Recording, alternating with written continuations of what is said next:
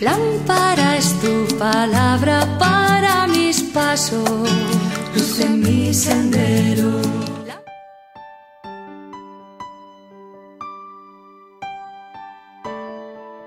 Del Evangelio según San Mateo capítulo 7 versículos del 21 al 29. En aquel tiempo dijo Jesús a sus discípulos, No todo el que me dice Señor, Señor, entrará en el reino de los cielos, sino el que cumple la voluntad de mi Padre que está en el cielo. Aquel día muchos dirán, Señor, Señor, ¿no hemos profetizado en tu nombre y en tu nombre echado demonios? ¿Y no hemos hecho en tu nombre muchos milagros?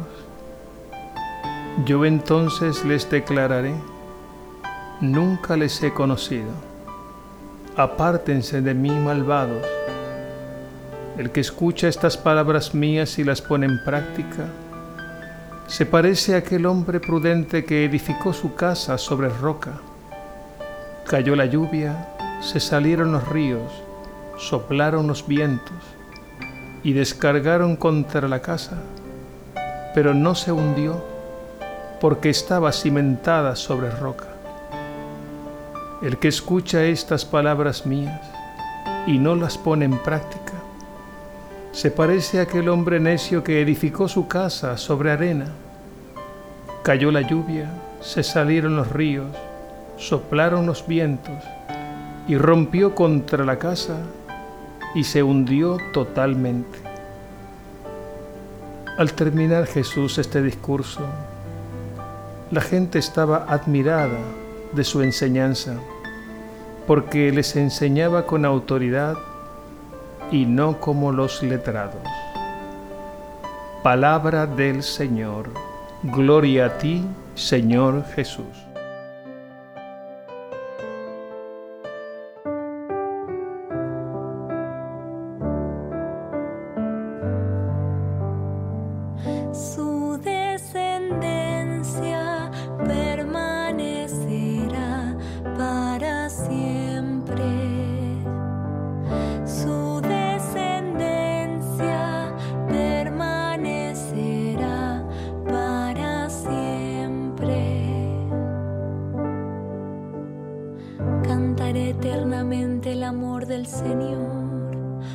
Proclamaré su fidelidad por todas las generaciones, porque tú has dicho, mi amor se mantendrá eternamente, mi fidelidad está afianzada en el cielo.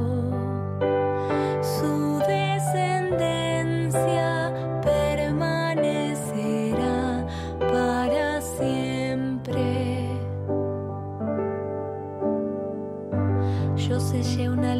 con mi elegido. Hice este juramento a David, mi servidor. Estableceré tu descendencia para siempre. Mantendré tu trono por todas las generaciones.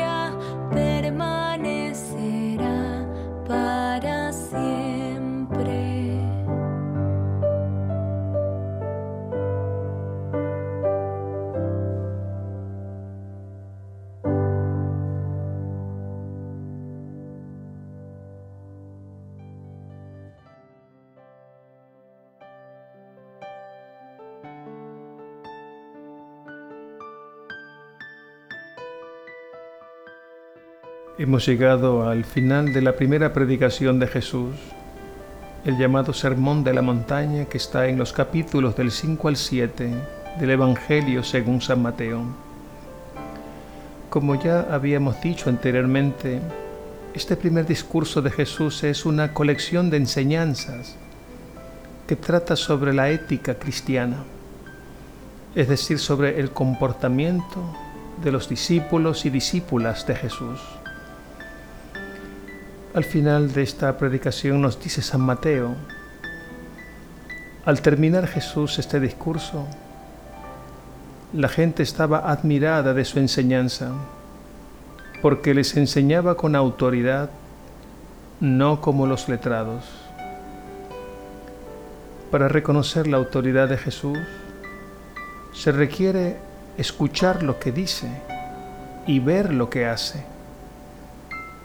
Es decir, prestar atención a sus palabras y obras contenidas en el Evangelio.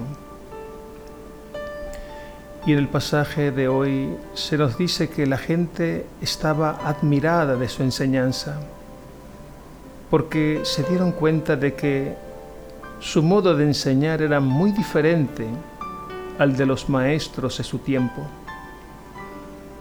Y es que los letrados y demás maestros enseñaban siempre haciendo referencia a otros. Jesús, por el contrario, habla y actúa haciendo referencia a sí mismo. Él decía, yo les digo, o yo soy. Y la gente disfrutaba escuchándole. Y reconocían que de sus labios salían palabras llenas de gracia y sabiduría. Y hasta los fariseos, saduceos y letrados quedaban sorprendidos por las respuestas que daba. En una ocasión, enviaron a la policía del templo para que lo detuvieran y no pudieron, de modo que regresaron y le dijeron a sus jefes, ningún hombre ha hablado como este. En el Evangelio de hoy podemos comprender que la autoridad de Jesús no puede quedarse solo en la admiración. Hay que ir más allá. La parábola de la casa construida sobre roca o sobre arena significa que a Jesús hay que ponerlo a la base de todo, es decir, como el fundamento de nuestra vida, de nuestros pensamientos, de nuestros sentimientos y de nuestra voluntad. Y esto va mucho más allá de lo que podemos decir de Él o hacer por Él.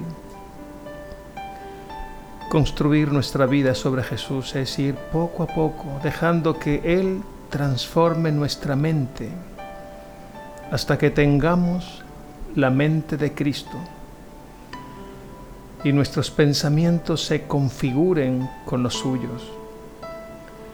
Construir la vida, nuestra vida sobre Jesús significa dejarle que transforme nuestro fondo emocional, nuestros sentimientos, nuestra autoestima y vaya sanando las heridas que llevamos dentro y ordene y pacifique todo ese mundo interior de pasiones, muchas veces erráticas y contradictorias. Y esta transformación interior debe llegar a tal punto que podamos decir convencidos, mi corazón tiene un dueño.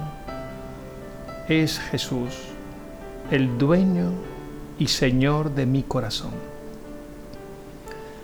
Se trata por tanto de la construcción de nuestra casa interior, es decir, de nuestra persona y de nuestra personalidad. Si a Jesús no le reconocemos como el Señor de nuestros pensamientos, de nuestros sentimientos y de nuestra voluntad, no estaremos construyendo nuestra vida sobre roca, sino sobre arena. También debemos reconocer que esta tarea de edificar nuestra vida es más suya que nuestra, porque Él es el verdadero arquitecto de nuestra vida el que precede, dirige y acompaña, hasta llevar a feliz término esta buena obra. Recordemos las palabras del Salmo 126. Si el Señor no construye la casa, en vano se cansan los albañiles. Y a Jesús mismo cuando dice, sin mí nada pueden hacer. Y ojalá que no nos suceda aquella denuncia contenida en el Salmo 118. La piedra que desecharon los constructores es la piedra angular. El Evangelio de hoy nos habla de dos casas que pueden ser aparentemente iguales, grandes y bellas, en apariencia, pero lo que no se ve es el fundamento, que es lo verdaderamente importante. Y podemos ser discípulos de arena o podemos ser discípulos de roca. La pregunta es, ¿Sabemos bien dónde estamos parados? ¿En quién hemos puesto nuestra confianza? El Señor quiere que la construcción no se quede solo en obras exteriores. Él quiere obras interiores. Es decir, que lo acojamos y dejemos que Él ilumine y oriente nuestra mente, nuestro corazón, nuestra voluntad para que Él reine en nuestro interior y desde dentro pueda hacer la obra. De este modo estaremos bien construidos y capacitados para enfrentar los vientos contrarios y las tempestades en nuestra vida y en nuestra misión.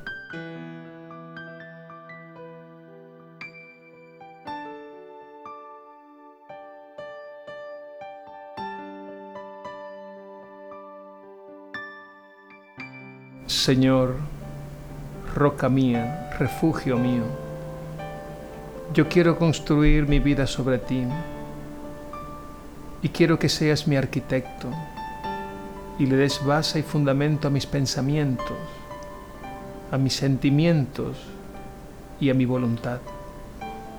Gobierna todo mi ser hasta que no quede nada en mí que no sea tuyo. Así podré enfrentar con éxito los vientos y las tempestades de la vida y llevar a feliz término la misión que me has encomendado. Amén.